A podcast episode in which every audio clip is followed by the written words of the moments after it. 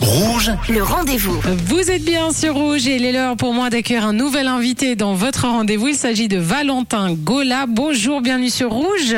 Bonjour, merci. Bonjour Valentin. Alors vous êtes passionné d'art, designer en bijoux, de père en fils, hein, parce que Gola, euh, c'est une histoire de famille depuis 1910. Euh, vous créez, vous faites du sur-mesure, alliance, horlogerie, fabrication 3D. Bref, il y a du savoir-faire et on va parler ensemble de bijouterie éthique. C'est vers ça que vous vous dirigez. D'ailleurs, j'aimerais savoir comment a évolué le monde de la bijouterie. Vous qui venez d'une famille de bijoutiers, j'imagine que grand-papa voyait pas les choses comme vous. Comment ça a évolué Alors, euh, le monde de la bijouterie, effectivement, euh, des yeux de mon grand-père, euh, c'était pas la même chose. C'est-à-dire que c'était une époque où les gens étaient beaucoup moins désireux de connaître l'origine des matériaux qu'ils achètent, de connaître l'éthique qu'il y a derrière les pierres précieuses, derrière l'extraction d'or c'était un monde très différent euh, avec euh, ben, euh, la multiplication des médias et des films comme Blood Diamond en 2006 qui ont révélé en fait à la face du monde la véritable nature des,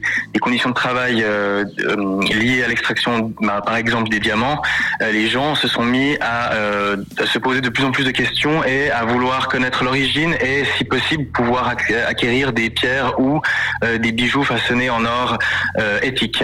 Oui, justement, donc la grande majorité majorité de vos bijoux euh, sont réalisés en or recyclé. Comment ça fonctionne C'est recyclé de quoi Alors, euh, l'or recyclé, il est principalement, ben, principalement des bijoux qu'on récupère euh, de clients qui seraient désireux, par exemple, de les faire fondre parce qu'ils ne les portent plus. Beaucoup d'or est également recyclé des composants électroniques, notamment ordinateurs, smartphones, toutes les puces qui se trouvent dans les appareils électroniques recèlent de l'or et permettent de le recycler.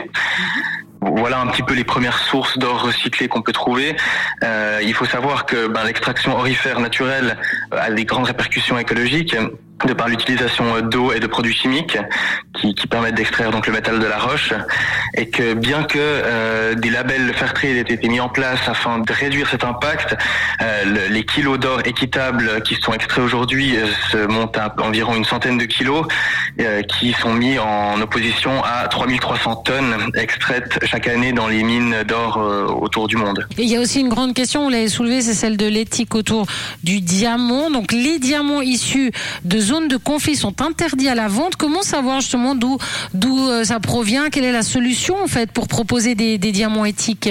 Alors il y a deux solutions pour le diamant éthique. La première, ce serait les diamants d'origine certifiée, c'est-à-dire qu'on va se tourner vers des mines qui permettent de garantir leur origine, euh, comme par exemple le diamant du Canada, qui garantit des bonnes conditions de travail et euh, un respect au plus proche de la conscience envers l'environnement. Et la deuxième solution, ça serait de se tourner vers le diamant de laboratoire, qui consiste en fait à reproduire les, les conditions géologiques dans lesquelles se forment les diamants dans un laboratoire euh, de manière contrôlée euh, et ça permet de produire des diamants qui soient euh, à la fois propres et également moins onéreux que leur version de mine. Par exemple, moins onéreux, c'est-à-dire bah, un, un, diamant qui vient d'une mine et un diamant qui vient de laboratoire, c'est quoi la différence au niveau du prix plus ou moins? Il y a beaucoup de facteurs qui rentrent en ligne de compte, mais on peut aisément dire qu'un diamant de laboratoire va jusqu'à trois fois moins cher, si ce n'est plus qu'un diamant de mine. En tout cas, bravo, hein, Valentin Gola, donc nouvelle génération de bijoux ça fait plaisir hein, de, voir l'évolution comme ça euh, et de proposer quelque chose d'éthique et pas seulement. Il y a aussi de la générosité, du cœur. Là, l'autre jour, on parlait sur Rouge du Payotte Festival hein, qui fête son 15e anniversaire. Et, là, vous avez fait aussi quelque chose pour les soutenir. Vous voulez nous raconter? Oui, bien sûr. Alors, euh, l'objectif, c'était de pouvoir un peu soutenir la culture euh, de notre ville parce que c'est une ville dans laquelle on évolue depuis plus de 100 ans et qu'on pense qu'on a également un rôle à jouer dans la société dans la vie de, notre ville.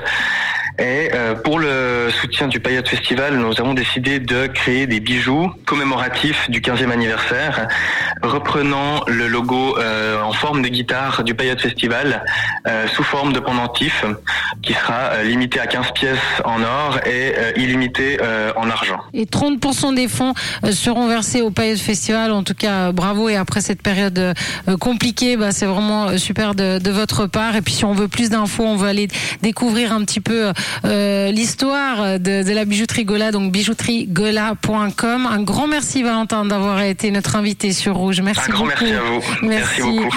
Et moi, je vous rappelle que si vous avez manqué une information, bien cette interview est à retrouver en podcast sur notre site rouge.ch. Le rendez-vous. Rouge.